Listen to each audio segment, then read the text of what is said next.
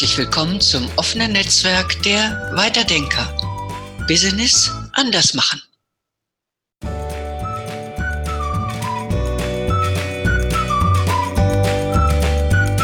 Ja, hallo und herzlich willkommen zu Teil 2 unserer Reihe Digitalisierung. Wie wirkt sie auf unsere Gesellschaft? Wie wirkt sie auf unsere Arbeitswelt? Heute sind wir bei der Thematik Arbeitswelt und Digitalisierung, weitergefasst noch Arbeitswelt, Wirtschaft und was sich dadurch insgesamt ändert, dass äh, Strukturen und Prozesse immer stärker digitalisiert werden. Wir drei in unserem so vertrauten Trio mittlerweile äh, werden uns dieser Themen heute annehmen.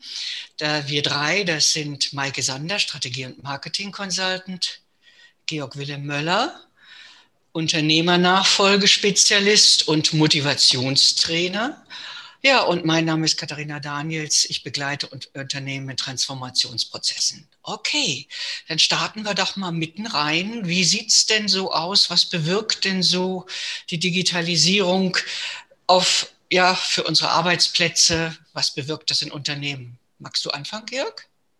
Ja, gerne. Ähm, ich stelle jetzt gerade eine unheimliche Raketengeschwindigkeit fest in der Veränderung unserer aller Arbeitsplätze. Einmal bedingt durch den äh, Lockdown unserer äh, Pandemie, einerseits aber vor allem getrieben auch durch die Digitalisierung. Und das macht ganz vielen Menschen doch zu schaffen, dass sie plötzlich eben nicht mehr ähm, so statisch wie seit Jahrzehnten oder seit Jahren in ihre Büros, in ihre Firmen gehen, sondern vieles findet einfach auch andernorts statt. Äh, ich sage mal ein bisschen so wie auf der Parkbank, sofern Sie äh, Verbindung haben oder eben zu Hause im Homeoffice. Und ähm, da geht so ein bisschen also diese ähm, Kultur dahin, was Angst macht äh, mit der Kollegin, mit dem Kollegen, mit dem Chef, mit der Chefin einfach auch mal äh, völlig lax mit einer Tasse Kaffee in der Hand einfach über dies und das und nicht nur über Business zu reden.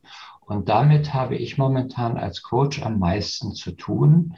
Da gibt es diese größte Veränderung, die ich jetzt durch die Digitalisierung feststelle. Viel Positives. Es macht flexibler. Äh, es lässt uns äh, von der einen oder anderen Fernreise einfach Abstand nehmen, was sicherlich einfach für Körper, Geist und Seele gar nicht schlecht ist. Aber andererseits fehlt eben das, was ich sagte, so dieses Soziale, dieses, ähm, ja, äh, das Miteinander im Büro, in der Arbeitswelt. Ja, Georg, kann ich wieder ähm, sehr, sehr gut nachvollziehen, aber ich denke, es birgt auch einfach unglaublich große Chancen, dass man halt einfach nicht mehr so starre, statische Arbeitsprozesse und statische ähm, Büro- und Arbeitsräume hat und starre Hierarchien, sondern dass es sich einfach ähm, dynamischer gestaltet und auch stärker dahingehend gestaltet, wo wirklich Mehrwert geschaffen wird, was wirklich wer mit wem zusammenarbeiten muss. Und so wie wir die letzten Jahre eine Entwicklung von diesen sogenannten Coworking Stations in den Großstädten hatten, wo man die freien Mitarbeiter sich sozusagen zusammenfinden, die kein sauberes Homeoffice-Equipment daheim haben, wird es vielleicht auch in den Unternehmen, es sind ja auch große Unternehmen, die da schon Vorreiter sind, ähm, stärker Insellösungen geben, dass man keinen starren Mein-Arbeitsplatz hat, äh, wo ich mein Katzenbild oder das Bild meiner Kinder aufstelle und meinen Kaktus, sondern wo ich flexibler bin und überall andocken kann. Andocken kann an verschiedenen Projektgruppen, die sich dynamisch gestalten. Und das kann klar Angst machen, es kann mehr Unruhe reinbringen, aber es kann auch viel, viel mehr Impulse geben in der Zusammenarbeit. Und Stichwort Mobbing am Arbeitsplatz. Ähm, wenn ich so starre Strukturen habe und nicht rauskomme, ähm, Georg, wirst du als Coach solche Leute auch schon gehabt haben, die haben auch eine ganze Menge Stress. Die werden, ich meine, das, das Hochkommen, Hochkochen des Burnouts liegt nicht nur am Mobbing äh, zugegebenermaßen, aber es wird durch diese starren Strukturen ähm, gefördert. Und dieses Arbeiten nicht mehr nach Stechuhr, aber nach Zeit und nicht nach was ich schaffe in der Zeit. Was, was leiste ich in der Zeit? Was ist wirklich produktiv oder sitze ich neben meinem Kaktus und meinem Katzenbild und staube in meiner Arbeitszeit eigentlich nur zu und sitze sie ab? Also ich finde ich ja, große Chancen. Verzeihung, Maike, ich dachte äh, eben gerade, du sagst, äh, das ist, weil das ein Punkt ist, der mir, äh, den ich auch sehr wichtig finde, wo du gerade sagtest, staube ich nur die Katze ab? Also die Katzenstatue an meinem Schreibtisch, oder tue ich wirklich was? Und äh, das, glaube ich, ist ein ganz wichtiger Punkt, äh, der natürlich viel mit Vertrauen des Arbeitgebers zu tun hat, zu seinen Arbeitnehmern und äh, der aus meiner Sicht heraus äh, das Augenmerk auf eine ganz wichtige Geschichte lenkt, nämlich Input und Output. Ich denke, in vielen Unternehmen ist es heute noch so, ich sage es mal, also nicht nur ich denke, ich weiß es zum Beispiel, äh, also eine Bekannte von mir, die arbeitet in einem Unternehmen, mh, in dem der Vorgesetzte es einfach nicht hinkriegt, seinen Mitarbeitern Homeoffice zu gestalten. Lieber nimmt er Kurzarbeit und sonst was in Anspruch, äh, weil er noch zu diesen Charakteren gehört, die meinen, so ungefähr kaum ist die Katze aus dem äh, äh, Raum, sprich er als Vorgesetzter tanzen die Mäuse auf den Tischen. Und äh, das ist ein ganz wichtiger Punkt, denke ich, diese Geschichte äh, Input und es wird in vielen Unternehmen eben immer noch insofern auf den Input geschaut, sprich äh, sitzt diese Nase da am Schreibtisch sehe ich die auf ihrem äh, Desktop, äh, äh, sage ich mal, rumklimpern, wobei der Vorgesetzte keineswegs weiß, ob da nicht vielleicht auch immer mal private Geschichten passieren. Oder eben die Geschichte mit dem Output, das, was dann wirklich geistig jemand geleistet hat, dass das entscheidend ist, was rauskommt. Egal, ob er das um Mitternacht macht oder morgens um fünf. Und ich glaube, das ist ein ganz gewaltiger Switch äh, im Verständnis und im Verstehen dessen, was Arbeit eigentlich ist was äh, diese wirklich digitalisierten Arbeitsplätze uns abverlangen werden. Und ich glaube, sukzessive werden wir sehr stark in Hybridkonstellationen landen. Also ich denke, nur, äh, sage ich mal, Arbeitsplätze, jeder meinetwegen von zu Hause, von seinem Schreibtisch aus. Da geht, glaube ich, wirklich auch das ein bisschen, also da, da droht das verloren zu gehen, was Georg vorhin nannte, auch dieser Teeküchentratsch, der ja ganz wichtig ist. Äh, auf der anderen Seite äh, ist es eben halt auch äh, für Menschen, die rein geistige Arbeit leisten, eine große Befreiung, wenn sie nicht mehr jeden Tag sonst was für Wege zum Beispiel hin zum Arbeitsplatz auf sich nehmen müssen. Also ich denke, Hybridlösungen werden äh, das Mittel der Zukunft sein. Würde mich interessieren, wie ihr das seht bin ich, äh, Katharina, total bei dir. Ähm, also wenn ich alleine mal an den Biorhythmus von uns Menschen denke, äh, da gibt es die Early Birds, die morgens um sechs schon fröhlich äh, in ihre Tastatur hacken, was ihnen da so über Nacht eingefallen ist. Und dann wiederum Leute, die erst so ab frühen Nachmittag so richtig aus dem Puschen kommen. Und ähm, da sehe ich die Riesenchance, dass ähm, einfach durch diese Flexibilisierung von Arbeitsplatz, Arbeitsstelle und der Arbeitszeit ähm, deutlich höhere Effektivität ähm, möglich sein wird und auch jetzt schon ist. Äh, die hybride Lösung würde ich natürlich immer unbedingt auch äh, bevorzugen, weil die Menschlichkeit, also das sich spüren äh, von Kopf bis Fuß, ähm, auch total wichtig ist, um sich miteinander wirklich auszutauschen und nah beieinander zu sein und dadurch natürlich auch innovativ tätig zu sein. Ja. Ja, und das, ähm, die, die Kultur, die Unternehmenskultur, ähm, die du gerade angesprochen hast, Georg, das ist nochmal ein wichtiger Punkt, aber ich kann mir auch vorstellen, dass wir auch da alternative Lösungen hinbekommen. Mhm. Bei mir kommt es immer noch so vor, als wäre das Ganze, wir haben ja einen Wandel durchlaufen von der Industrie zu einer Dienstleistungsgesellschaft. Und wir haben immer noch Strukturen, die verhaftet sind in der Industrialisierung. Und ich kann einen Kopfarbeiter nicht genauso handeln wie jetzt mal konträr ein Fließbandarbeiter, dem ich sehr, sehr viel vorgeben muss. Und ich begrüße es sehr, dass uns die Pandemie eine Beschleunigung gibt, auch was die Selbstverantwortung angeht.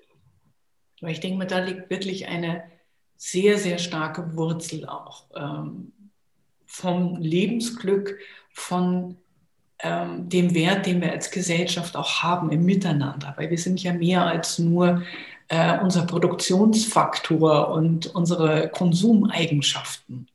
Ähm, und da halte ich das schon für sehr wichtig, dass da Glück ist vielleicht jetzt ein, ein hohes Wort, aber ähm, ein Miteinander und ein Miteinander gestalten. Und das, glaube ich, wird immer wieder abgewürgt durch sehr klar strukturierte Prozesse.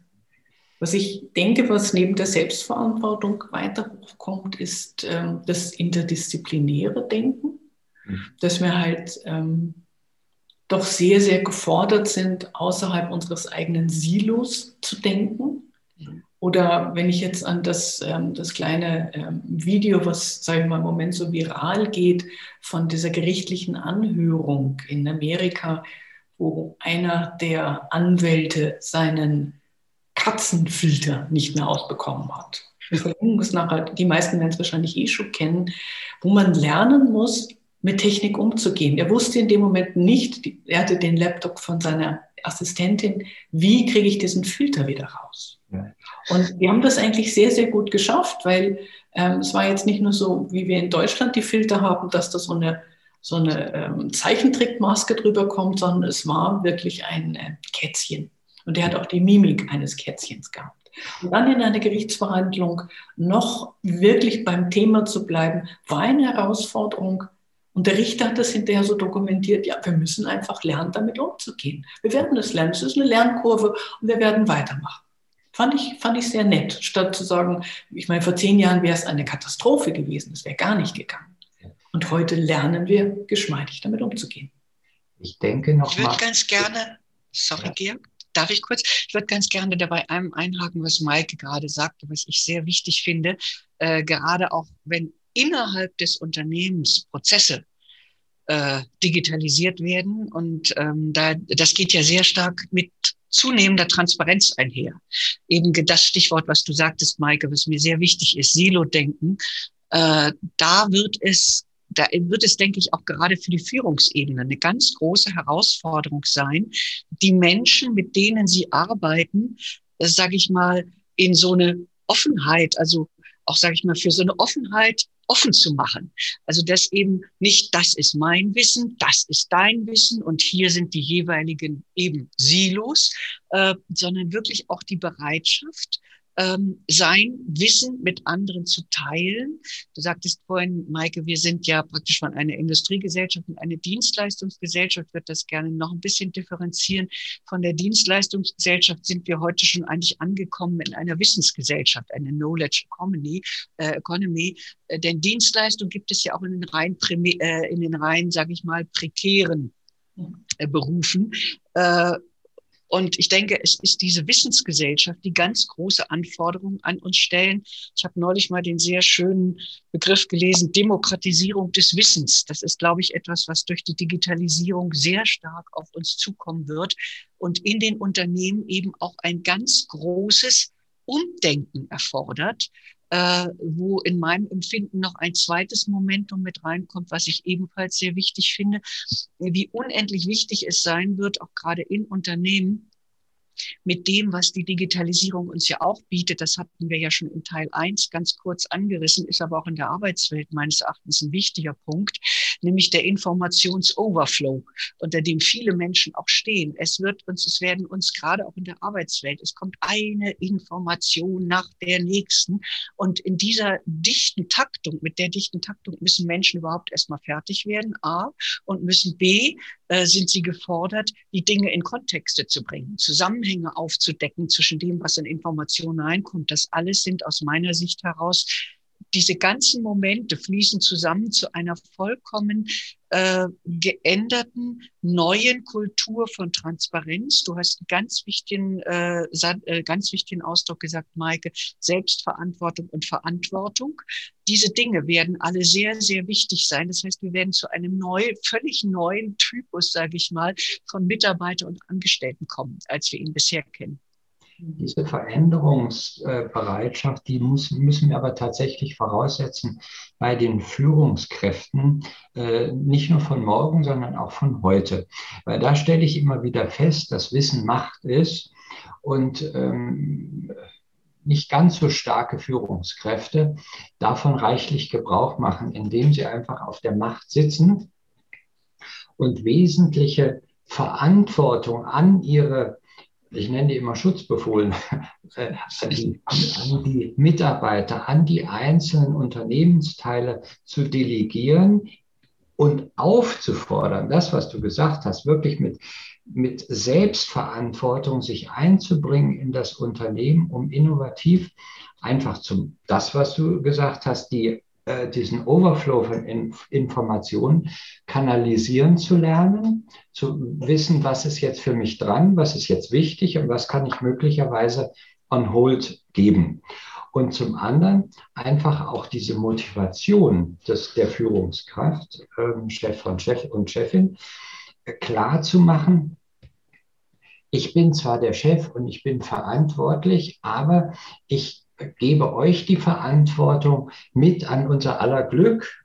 Du sagtest das vorhin, Maike, das sei ein sehr hohes Gut. Ich bin ein großer Verfechter von einem glücklichen Dasein am glücklichen Arbeitsplatz, weil dann setzt du wirklich Energien frei.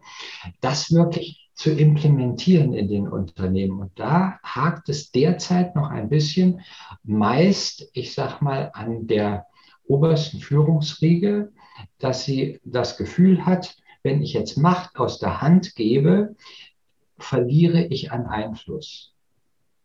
Oder den Arbeitsplatz. Wenn ich das Wissen, auf dem ich jetzt hier so hocke wie die, die Henne auf dem Ei und das hüte im Unternehmen, dass ich der Einzige bin, der dieses Wissen hat, um mich unablösbar zu machen, dass keiner mich rausschmeißen kann. Über allen schwebt halt einfach auch die Angst. Ne? Die Angst, wenn wir Transparenz haben. Also da denke ich mir, haben wir eine ganz, ganz wichtige Aufgabe. Nochmal der kleine Schwenk zur Kultur, eine Kultur des Vertrauens wirklich zu haben. Aber das setzt für meinen Geschmack auch voraus, dass Unternehmen nicht den einzigen Fokus auf die Wirtschaftlichkeit und den Profit haben, sondern das, was ein Unternehmen schaffen soll.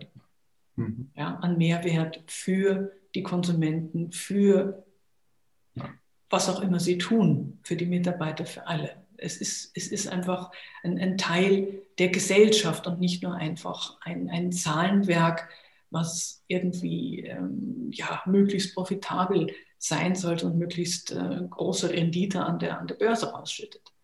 Ich glaube, es wird ganz andere Indikatoren brauchen oder auch ganz andere, meinetwegen, Messwerte, äh, was ein Unternehmen eigentlich erfolgreich macht. Wie du mhm. gerade sagtest, Maike, keineswegs nur die pure schwarze Zahl, sondern es geht um weitaus mehr. Es geht darum, wie ein Unternehmen Menschen einbindet, äh, welche äh, Freiräume und zugleich aber auch, das ist für mich ein ganz interessantes Spannungsfeld, welche Freiräume ein Unternehmen seinen Mitarbeitern gibt und zugleich aber auch welche Sicherheit es ihnen gibt, in dieser unendlichen, in dieser ja extremen Herausforderung lernen zu müssen. Mhm. Du hast äh, vorhin eingangs kurz darüber gesprochen, Maike, über den äh, Fließbandarbeiter. Selbst der Fließbandarbeiter wird über kurz oder lang eine andere Aufgabenbeschreibung haben, als wir sie noch kennen. Selbst der wird, äh, in dem, sage ich mal, was rein systematisch gemacht wird, wird er äh, und ich denke, das passiert heute auch schon sehr, sehr oft, wird er durch Maschinen, die das viel besser können als er, viel fehlerfreier als er, viel schneller als er ersetzt werden. Das heißt, was wird für ihn an Herausforderung entstehen? Ganz klar, dass er auf eine, auch selbst der Fließbandarbeiter auf eine kleine Metaebene wird gehen müssen, überlegen müssen, was die Maschine wann machen soll an seiner Stadt. Äh, mhm. Und damit sind wir wieder mittendrin bei dieser sogenannten Wissensgesellschaft und in meinem Empfinden auch bei dem unheimlich wichtigen Punkt, ähm, wie Menschen sich ein solches Wissen und aber mehr noch als das Wissen, eine solche Einstellung zum eigenen Lernen, und damit bin ich mitten bei der Weiterbildung, eine solche Einstellung zum eigenen Lernen, wie dort, ich denke, dort werden Riesensprünge in der Entwicklung erforderlich sein und damit natürlich auch die Frage an Arbeitgeber, wie gehen wir mit unseren Arbeitnehmern in Sachen Weiterbildung um? Denn nicht jeder lernt gleich. Also ich glaube, dass hier äh, zum Beispiel ein wesentlicher, äh, eine wesentliche Verantwortung bei den Führungskräften liegt, äh, Mut zu machen, aufzufordern, den Mitarbeitern klarzumachen, dass sie wachsen können mit dem Unternehmen zum Wohle des Unternehmens und ihrer selbst. Viele haben einfach noch das Gefühl, na, wenn die mich jetzt auf eine Fortbildung schicken, dann gehe ich da jetzt mal hin. Aber da fehlt so ein bisschen die intrinsische Motivation. Und wenn jetzt vom, vom Chef, von der Personalentwicklungsseite her, äh, da nochmal ein wesentlicher Akzent drauf gelegt wird, dass beide Seiten in der Verantwortung sind äh, für einen Mehrwert, für ein Mehrwissen als heute äh, zu sorgen. Dann kann also zum Beispiel der Fließbandarbeiter, den du vorhin rausgearbeitet hast, ähm, auch tatsächlich der Minichef schon werden, nämlich über eine ganze Robotikanlage zu kontrollieren, dass sie einfach optimal läuft, dass sie, dass sie fehlerarm, fehlerfrei arbeitet. Und das macht ja auch mit diesem Mitarbeiter äh, was Positives, dass er einfach aufgewertet ist und sich auch aufgewertet fühlen kann im Unternehmen und fürs Unternehmen. Ja, das ist eigentlich schon eine Transformation des Menschenbildes, was wir da jetzt ansprechen. ja, das, mhm. weil auch da denke ich, ähm, über die Generation weg ist es ja entstanden. Ähm, das einfache Fußvolk, die Arbeiter, äh, ja, äh, ob es jetzt früher im Mittelalter die Bauern waren, die Tagelöhner, wie auch immer wir haben immer so ein Gefälle gehabt von denen, die das Wissen, die Macht, das Geld hatten und die, die ja so ein bisschen vor sich hinkartoffelt haben und vielleicht gar nicht die Ambition entwickeln konnten, durften, mehr zu machen als jetzt das, was angeschafft worden ist, was meine Eltern, meine ähm, Großeltern vielleicht sogar schon gemacht haben. Und dieses stumpf am Fließband stehen, ich kann mir nicht wirklich vorstellen, dass es irgendjemand gibt, der sagt, das erfüllt mich, das beglückt mich. Ich habe, als ich während des Studiums auch mal so einen kleinen Abstecher in Fließbandarbeit gemacht habe, irgendwie muss man sich ja sein Studium finanzieren, ähm, habe ich festgestellt, es gibt da Leute, die sind überfordert, wenn sie den Platz wechseln müssen, weil sie froh sind, wenn sie immer ein und dasselbe machen. Das hat mich damals sehr irritiert und ich hatte mich gefragt, was in der Sozialisation läuft, dass jemand sagt, ich will nichts Neues, ich will immer dasselbe machen, weil das kann ich, da fühle ich mich sicher. Das ist jetzt sicherlich ein Extrembeispiel, aber wir haben es, sage ich mal, natürlich jeder von uns so seine Komfortzone, wo er sagt, da will ich nicht raus, weil das kenne ich nicht, da muss ich was Neues lernen. Und da denke ich, brauchen wir wirklich eine Transformation auch des Lernens, der Weiterbildung und auch ähm, des Selbstbildes was die Menschen haben. Nicht so das nach höheren Streben, ist es vielleicht sogar schon, wie es die Amerikaner von der Verfassung haben, dass man halt sagt, ich muss ja nicht auf dem Platz bleiben und es ist nicht schlimm, wenn es sich verändert. Dann ich, muss, von Angst. Ja. ich muss Mut machen ähm, als Führungskraft zum Verändern, sich verändern.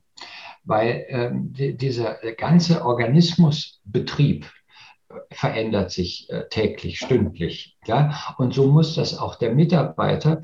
Und ähm, da ist auch ganz wichtig, dass ähm, von oben herab, sage ich jetzt mal, ähm, so eine gewisse Fehlerfreundlichkeit auch vorgelebt wird, dass ein Fehler nicht was Furchtbares ist, was Irreparables, was furchtbar viel Geld kostet, sondern dass das auch eine Chance ist, wieder dazu zu lernen. Was habe was habe ich von diesem Fehler? Was kann ich aus dem Fehler lernen und wie kann ich da möglicherweise sogar einen neuen Quanten, zum Quantensprung ansetzen, weil ich aus diesem Fehler gelernt habe und jetzt Neues besser mache. Und ähm, die Fehlerfreundlichkeit braucht es bei uns, damit wir einfach gelassener sind. Und dann haben wir auch mehr Freude an, an der Weiterentwicklung, an der Weiterbildung.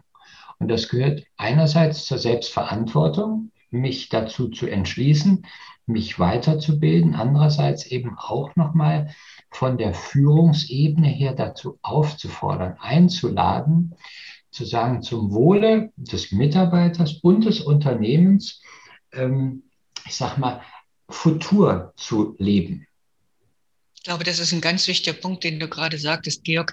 Äh, ihr habt beide Dinge gesagt, äh, die aus meiner Sicht heraus natürlich für im Unternehmen und für das Führungsverständnis sehr, sehr wichtig sind, die aber auch ungeheuer wichtig sind für eine generelle Entwicklung der Wirtschaft. Äh, so einmal eben dieses, äh, ich sag mal, den Mut, Fehler zu machen, die uns durch den Fehler oft erst weiterbringen. Oder den Fehler, wo wir denken, wieso ist ja bisher immer alles so, ja, was weiß ich, warum soll ich irgendwas ändern? Der Fehler kann uns aufrütteln. Äh, dadurch können wir sagen, ah, äh, da ist was und dann können wir in eine andere Richtung gehen. Du hattest äh, Stichworte gebracht, Maike, wie ich habe es gerade mitgeschrieben, Selbstbild. Nochmal, Sicherheit ist ja ein sehr komplexer Begriff. Sicherheit kann etwas Wunderbares sein. Äh, und ich denke, jeder Mensch, wir alle brauchen in gewisser Weise Sicherheit, aber Sicherheit kann auch als antagonistisch gesehen kann Sicherheit auch zu einem, ja, äh, ich sag mal, lazy Couch, äh, Couch Potato führen. Jemand, der sagt, oh, so ist ja alles so. Und damit möchte ich aber auf etwas überleiten, was ich eben aus dem, was ihr beide gesagt habt, äh, glaube, was unsere gesamte Wirtschaft braucht, äh, vollkommen neue Ansätze. Zum Beispiel auch die Digitalisierung hat ja zunächst mal wirkte sie ja wie eine Bedrohung für den Einzelhandel. Es ist hochinteressant, dass mittlerweile äh, es fast eine Art Renaissance gibt. Es ist aber was anderes als eine Renaissance des Einzelhandels, sondern es sind vollkommen neue Formen von Einzelhandel, in dem Einzelhandel sich nicht mehr nur darauf beschränkt, ein bestimmtes Produkt zum Beispiel zu verkaufen, sondern in dem Einzelhandel sich sehr breit und weit aufstellt, sehr divers aufstellt auch, sage ich mal, Erlebniszonen schafft. Das sind für mich zum Beispiel alles Dinge, wo unsere Gesamtwirtschaft sich meines Erachtens äh, durch Digitalisierung sehr stark ändern wird und wo wir aus meiner Beobachtung heraus in ein immer wieder geben und nehmen in so eine Reziprozität von digitaler Entwicklung und analoger Entwicklung kommen. Der Mensch ist von seinen Sinnen her ein analoger Mensch. Er braucht zum Beispiel, wenn er etwas einkaufen will, ist es für ihn zum Beispiel auch sehr wichtig, meinetwegen über einen Stoff zu fühlen, über eine Ledertasche zu fühlen, wie auch immer. Hm, das Digitale wiederum kann die ganzen prozessualen Dinge unendlich viel schneller abwickeln. Also ich denke, wirklich eine Gesamt, ein gesamt neues Verständnis von Wirtschaft. Es würde mich sehr interessieren, wie ihr das seht. Würde uns, äh, ich glaube, das ist dringlich erforderlich. Absolut. Vielleicht darf ich da mal einen Gedanken einwerfen. Ich bin äh, erklärter Einkaufsmuffel. Für, für, mich ist, für mich ist also äh, das, was für euch da möglicherweise das große Highlight ist, das Shoppen gehen. Das ist für mich also sowas, als, als wenn ich, äh, weiß ich was, eine Flasche Essig trinken soll. Also einfach nicht unbedingt äh, eine meiner Lieblingsdisziplinen. Und ich habe mich aber dennoch lange gescheut, äh, digital einzukaufen weil äh, ich habe immer mit dem Finger auf diese große amerikanische Firma gezeigt und habe gesagt, ah, die machen den ganzen Einzelhandel kaputt und die äh, wollen nur unsere Kohle und so weiter. Äh, ja, da ist ja was dran. Auf der anderen Seite ist es einfach, ich sag mal, die gar nicht die Zukunft, sondern längst die Gegenwart, dass auch der Einzelhandel daraus lernt und in der eigentlichen Funktion als Dienstleister, ich nehme mal deine Handtasche, äh, von der du gerade sprachst, ähm, Katharina, oder der Stoff, von dem du sprachst, dass der dir so verkauft wird vom Einzelhandel digital, dass du einfach sagen kannst, Sie haben mich jetzt so gut beraten, schicken Sie mir mal diese Handtasche.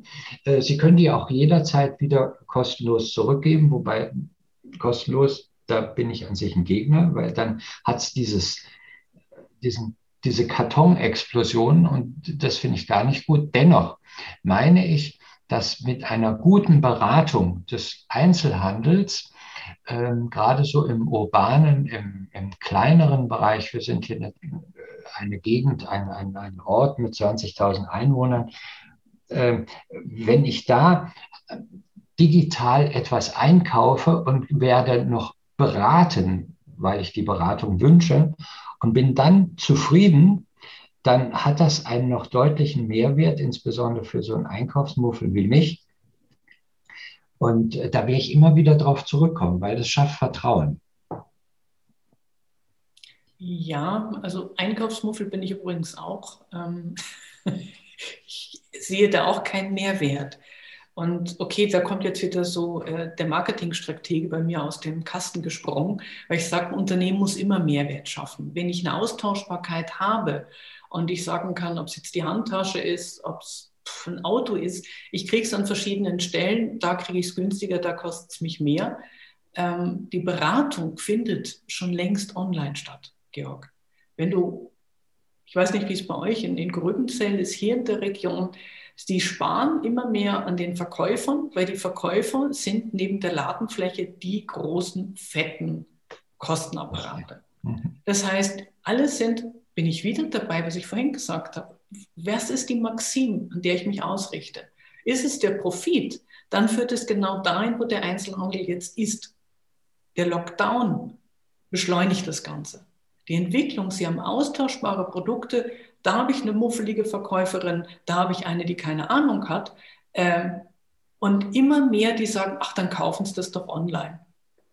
Ähm, wo ich dann denke, hallo, also stellen wir sie wirklich hier Spezialgeschäfte, wo ich vom Hersteller den Link kriege und sage, äh, das ist unser Händler vor Ort, frag den. Und die sagen dann auch, ach, bei uns ist das viel umständlicher, das dauert drei Wochen, bestellen Sie das online, wenn Sie das Sie schon wissen. Ähm, Sie schaffen sich selber ab, wenn kein Mehrwert da ist. Wir haben so eine ähnliche Entwicklung gehabt, als es die großen äh, Versandhändler kamen, die jetzt ja auch schon wieder andere Probleme haben. Die haben gesagt, haben, zu einer Zeit, wo es auch undenkbar war, ich schicke mal einen fetten Katalog raus, du kriegst alles an Kleidung, du kriegst alles an Kaufhof, Waren in unserem Katalog, bestell das. Die großen Kaufhäuser haben es ähnlich gemacht. Wir haben immer so, eine, so, eine, so, ein, so, so ein, ein, ein Fraß, habe ich den Eindruck, ein Rattenrennen. Der, der profitabler ist, frisst den, der weniger profitabel ist. Aber wie gesagt, die Profitabilität kann nicht die Maxim sein. Und wenn es wurscht ist, wo ich die Sachen kaufe und de facto kein Einkaufserlebnis stattfindet, mhm. warum brauche ich dann den Einzelhandel? Mhm. Ja, ich denke, wir werden eine Entwicklung kriegen Richtung ja, exotischer Spezialgeschäfte, die genau diese Stärken ausreizen, dass sie sagen, du wirst wieder mit Namen genannt, DSGVO hin oder her, ähm, du hast eine persönliche Ansprache, Empfehlungen, du kannst die Sachen anlangen, du kannst sie zurückbringen und du kriegst Sachen, die du bei den großen ähm, mhm. E-Commerce-Spezialitätenläden nicht bekommst. Ja, oder du kriegst die Beratung nicht da. Das wäre etwas. Das hat Chancen, das hat Zukunft. Aber immer ein mehr desselben zu machen, das durchziehen und hinterher zu planen, wir müssen gerettet werden, halte ich ehrlich gesagt für einen völligen Schmarrn. Ja, das kann bei dir, weil ähm, diese Beratung schafft mir ja insbesondere, wenn es irgendwie tatsächlich noch nicht greifbar ist, noch nicht haptisch greifbar ist, Vertrauen. Wenn ich weiß, dass mir gegenüber jemand ist, der zuhört, der mich fragt, was genau willst du denn, was brauchst du denn, wozu brauchst du das denn? Und wenn ich dann hinterher im Resultat sehe, die hat mich gut beraten, der hat mich gut beraten, dann ist das so ein Vertrauenspunkt, den ich vergebe, da gehe ich immer wieder hin. Mhm. Ja, weil das schafft mir Sicherheit, da wäre ich nicht enttäuscht. Und mhm. Enttäuschung mag ich nicht. Ich erlebe es hier in der Region oft andersrum. Du hast Sachen, die beraten dich, dann willst du es kaufen und sagen die, ach, da müssen wir erstmal schauen mit der Fracht, also Sachen, die, sag ich mal, so 800 Euro aufwärts sind. Wir reden jetzt nicht von 20 Euro. Mhm. Dann sagen, dann rufen es doch bitte nächste Woche nochmal an, dann können wir Ihnen sagen, wie viel Fracht es macht. Bitte. Ja. Das wollen wir nicht. Bitte Gott, schaust online, sagst, die Fracht ist natürlich drin, du musst nicht hinterher telefonieren, du kriegst 20 Prozent günstiger. Mhm. Dann sind die draußen. Wir hatten uns doch in unseren Vorgesprächen auch mal, da, da kam doch auch so ein bisschen so das Stichwort Gemeinwohlökonomie rein. Was meint ihr denn, äh, sage ich mal, wie diese Entwicklung eben, du hast ja immer wieder gesagt, Maike, wenn es nur am Profit orientiert ist, äh, wird es nicht überlebensfähig sein. Und Gemeinwohlökonomie ist ja genau etwas, was sich eben weit über den Profit hinaus sozusagen definiert. Was meint ihr denn, wie das zusammengeht mit Digitalisierung, Wirtschaft und Arbeitswelt? Nein, ich weiß nicht, ob die digital, ich weiß nicht, ob da wirklich ein Zusammenhang besteht zwischen ja. Digitalisierung und Gemeinwohlökonomie. Vielleicht in dem Sinne, dass wir übers Internet die ähm, Entwicklung, die es ja schon seit zehn Jahren gibt, oder dieses äh, Konzept gibt es ja schon seit über zehn Jahren der Gemeinwohlökonomie. Und wir kommen wirtschaftlich an die Grenze, dass man immer mehr Wachstum, Wachstum, Wachstum. Und wir sehen, oder das Bewusstsein, das Wertesystem wandelt sich dahingehend, dass wir sagen, okay, das kann nicht sein, dass wir hier einen super Konsum haben, aber die Arbeiter in anderen Ländern, die für uns billig, billig produzieren, damit wir eben, wie so die Schattenseite ist, ich lasse mir Sachen äh, übers Internet kommen, pack sie aus, sag, ach nee, passt doch nicht, schick's wieder zurück, lass mir das nächste kommen. Danach wird es vielleicht wirklich weggeschmissen. Ähm, dass das etwas ist, was natürlich durch die Digitalisierung des mhm. angetrieben wurde. Und wir mhm. haben einen Wandel dahingehend, dass langsam die Erkenntnis dämmert, dass es das eigentlich nicht gewesen sein kann. Aber ansonsten glaube ich, ähm, dass die Digitalisierung und ähm, das Konzept der Gemeinwohlökonomie ähm, mhm. jetzt nicht wirklich viel gemeinsam haben. Ja? Jetzt so einfach so meine Theorie mit deiner spannenden Frage. Ich brauche brauch, brauch jetzt ein bisschen Nachhilfe. Ähm, dieses Gemeinwohl, ähm, in welche Richtung ähm, muss ich jetzt denken? Ich stehe jetzt tatsächlich ähm, vom, vom Berg. Es geht um eine Bilanzierung. Ja. Ähm, dahingehend, dass man sagt, okay, was schafft das Unternehmen für die Gemeinschaft? Ja. Natürlich Arbeitsplätze, ist das gut? Ähm, leite ich gleichzeitig äh, meine Abwasser äh, und verpeste die Umwelt, ist das schlecht? Es wird gewichtet, es wird gewertet. Was mache ich? Mhm. Den Ansatz finde ich eigentlich sehr, sehr gut, weil er eben genau über das rein ähm, Rendite-Profit-Aspekt äh, hinausgeht. Genau, das ist, also Gemeinwohl hat sehr stark auch damit zu tun. Heute habe ich, heute früh erst habe ich äh, äh in einem äh, Zeitungsbeitrag die Begrifflichkeit gelesen, Unternehmen müssen mehr, also Unternehmen, die zukunftsfest sein wollen, müssen verantwortungsvoll sein. Sie müssen praktisch für Verantwortung stehen. Und in die Verantwortung geht natürlich hinein einmal die Beispiele, die du gerade sagtest, Maike, aber jetzt möchte ich auch nochmal wieder den Bogen zu der Digitalisierung spannen. Natürlich auch über ganze Lieferketten. Äh, es gibt ja jetzt, äh, es ist ja jetzt ein neues Lieferkettengesetz äh, legalisiert worden, äh, in dem weit über die äh, REACH-Kriterien hinaus, die ja schon lange als Selbstverpflichtung von Unternehmen oder Unternehmen zur Verfügung gestellt wurden, jetzt wird das Ganze wirklich auch verbindlich gemacht, dass Unternehmen, und das hat sehr viel mit Digitalisierung zu tun, über die gesamten Lieferketten hinweg sehen müssen, dass keiner der Stakeholder in so einer Lieferkette äh, unter unwürdigen Bedingungen zum Beispiel arbeitet. Und äh, das finde ich ein ganz interessantes, äh, wirklich einen ganz interessanten Gesichtspunkt. Das ist natürlich auch eine Form von globaler Verantwortung, äh, wo wir wieder in dem sind, was wir in Teil 1 unserer Digitalisierungsreihe schon mal als Begriff hatten. Wir kommen immer mehr in ein globales Dorf. Also es gibt äh, immer weniger Grenzen in dem, wo Verantwortung sich zeigt, äh, wo Unternehmen sich verorten.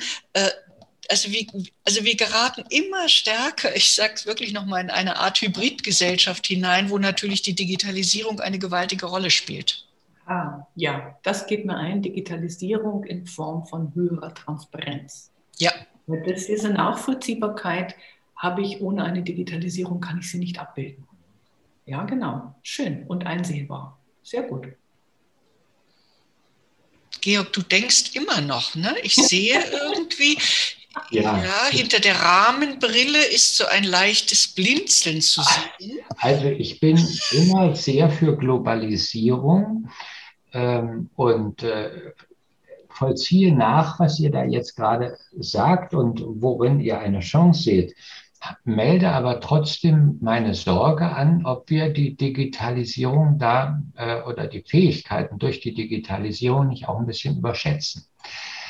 Ähm, da ist doch, zunächst erstmal die Verantwortung eines, ich bleib mal hier in Deutschland, eines deutschen Unternehmens für das deutsche Unternehmen äh, wirklich auch da zu sein, hier Verantwortung zu tragen. Wenn ich jetzt anfange, die Baumwoll-T-Shirts in Bangladesch ähm, zu kontrollieren, äh, was jetzt das neue ähm, Gesetz ja tatsächlich vorsieht, dann finde ich das schon in Ordnung.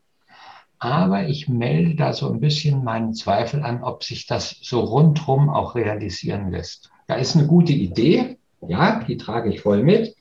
Aber da habe ich noch so ein bisschen meine Sorge, ob das sich bis ans Ende dieser Kette einfach auch nachvollziehen lässt. Und ob da nicht tatsächlich irgendwie äh, Produktion und Handel doch wieder irgendwelche ähm, Interpretationen liefern demnächst, die nicht unbedingt ähm, dass die Lieferkette so nachvollziehen lassen, äh, wie das an sich gewünscht ist. Gute Idee, ob sich realisieren lässt, da habe ich meine Zweifel. Ich glaube, auch da leben wir in einem Spannungsfeld äh, zwischen auf der einen Seite selbst auch, auch, auch für den Mittelstand, selbst für den kleineren Mittelstand gibt es ja kaum mehr Unternehmen, die nicht in irgendeiner Form äh, äh, auch in globale, äh, sag ich mal, Lieferketten, Produktionsbedingungen etc. einbezogen sind. Auf der anderen Seite, und das ist für mich ein hochinteressantes Spannungsfeld, erleben wir aber auch äh, eine starke äh, Bewegung wieder hin zu lokalem Erleben. Das ist für mich ein ganz interessantes Spannungsfeld, äh, was sich gerade auch an der Wirtschaft abbildet, lokales Erleben. Das ist so der Punkt, an den ich gerne nochmal anknüpfen würde, ehe ich für leichte Verstörung äh, mit der Gemeinwohlökonomie gesorgt habe. Äh, der Punkt, wie bilden sich, wie bilden sich also sage ich mal, eine grundsätzliche Entwicklung von Handel, von Wirtschaft in, äh, sage ich mal, über die pure profitorientierte Maximierung von Produkten etc. Wie bildet sich das ab hin in eine Erlebniswirtschaft? Äh, und das ist etwas, was ich sehr interessant finde. Das ist ja sehr lokal bezogen, die Erlebniswirtschaft.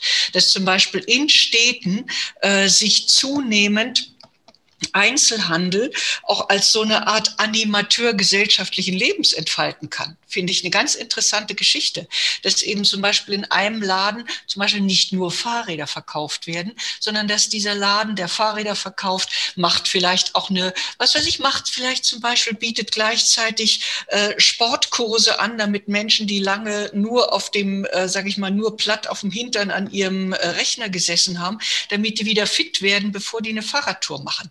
Mm, und äh, der Fahrradladen zum Beispiel kann sich vernetzen mit dem Sportstudio nebenan. Das sind alles Dinge, die meines Erachtens in eine auch vollkommen gewandelte Wirtschaft hineingehen. Und da bin ich schon wieder bei dem Punkt, über den Tellerrand rausgucken, mehr Transparenz schaffen, bereit sein zu Kooperationen, äh, die weit über ein bloßes Wettbewerbsdenken oder Konkurrenzdenken hinausgehen. Also könnte der daran verdienen, wenn ich ihn auch promote. Das sind für mich alles so Dinge, die ganz stark auch in eine wirtschaftlich-gesellschaftliche Entwicklung hineingehen.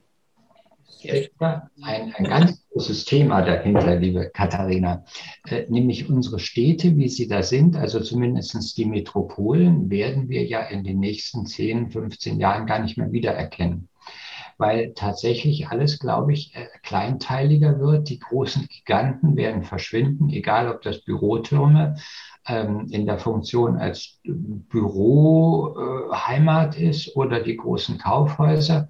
Es wird tatsächlich äh, durch, ähm, ich sag mal, eine neue ähm, Ausgestaltung der Innenstädte dazu kommen, dass wir mehr Lebensqualität möglicherweise dort ähm, vorfinden, was Wohnen anbelangt, was Infrastruktur, also die, die Kommunikation, ähm, die, das Commuten, das Hin- und Herfahren, weg mit Autos aus den Innenstädten mehr zu, hin zu mehr öffentlichen Verkehrsmitteln und dem Fahrrad.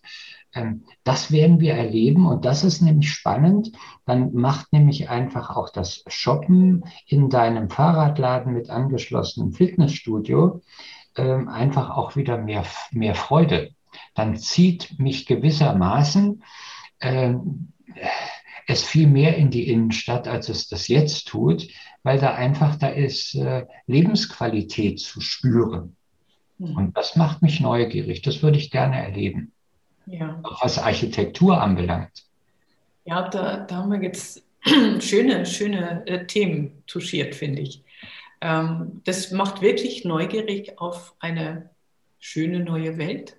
Ähm, das wirklich Mehrwert zu generieren, äh, halte ich übrigens ähm, klar als äh, Strategie-Consultant immer für existenziell, weil wie gesagt die Austauschbarkeit ähm, und im Moment sind ja ähm, ich habe mich mal in Deggendorf mit Stadtmarketing, die sind auf mich zugekommen, beschäftigt. Die mhm. hatten auch immer das Problem der Austauschbarkeit. Und die haben sehr festgehalten damals noch an eins der großen Kaufhäuser und gesagt, oh, wenn das stirbt, dann stirbt die Innenstadt. Nee, stirbt sie nicht. Inzwischen ist das Kaufhaus längst tot. Ähm, aber ich denke mir, Städte haben da einfach auch eine sehr, sehr starke Verantwortung zu schauen, dass sie nicht austauschbar sind. Weil so, du kannst in jede Innenstadt, die Architektur unterscheidet sich ein bisschen der Aufbau, aber du hast die üblichen Verdächtigen, sage ich jetzt einmal. Und das mhm. ist völlig austauschbar. Mhm. Und da ist kein Erleben mehr. Warum soll ich da reinfahren? Dann die Straßen verstopft, äh, die Parkgebühren steigen immer mehr. Ähm, wo bleibt da der Mehrwert? Und damit es nicht online abläuft und damit Städte wirklich ähm, mehr Kultur auch bekommen. Es wäre ja auch schön, wenn man dann halt wirklich sagen würde, wieder der kleine Schwenker zur Gemeinwohlökonomie. Wie können wir da Zentren, Begegnungsstätten, wo genau das aufgefangen wird, was Sie vorhin gesagt haben, mhm. dass die Leute ein bisschen vereinsamen im Homeoffice, die Interaktion, die sozialen Kontakte zu kurz kommen, dass man da einfach ein Pendant schafft, Begegnungsstätten klingt immer so ein bisschen entweder nach Altersheim. Nach Altersheim, ja, nach Seniorenresidenz.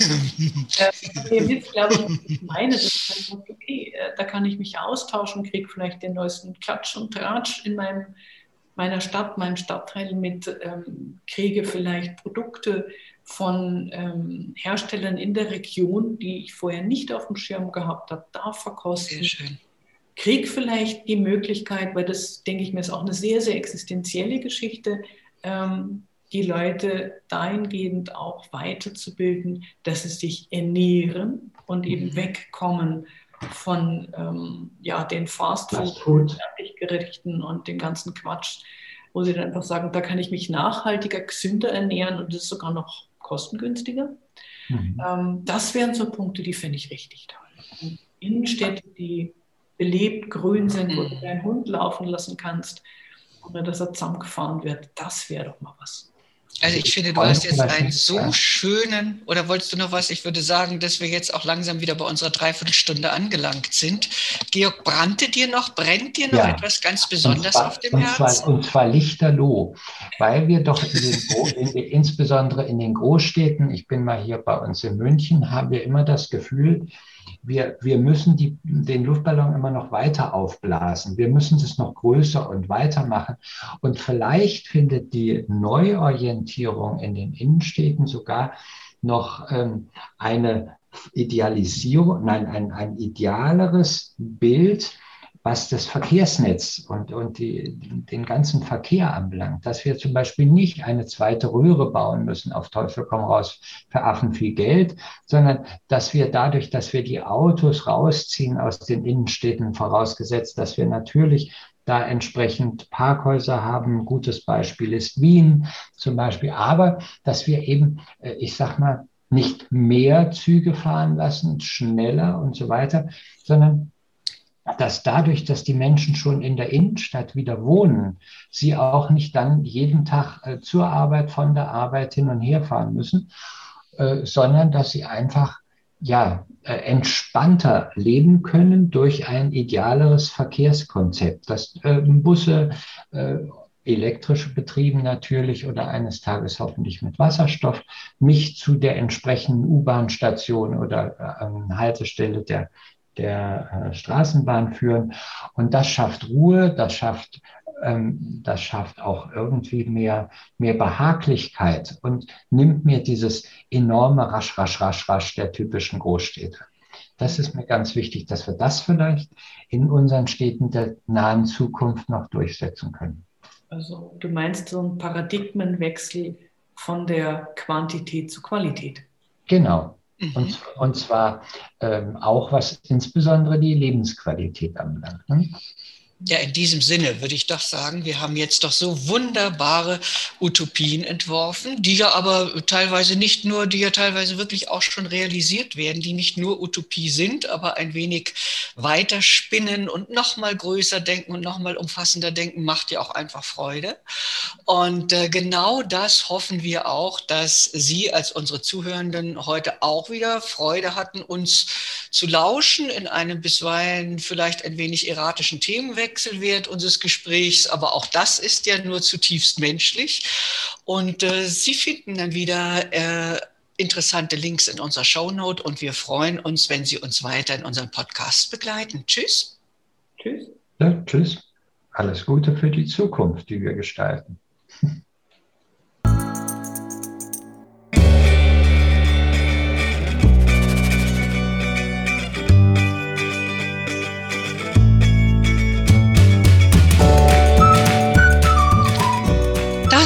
War Ihr Weiterdenker-Talk.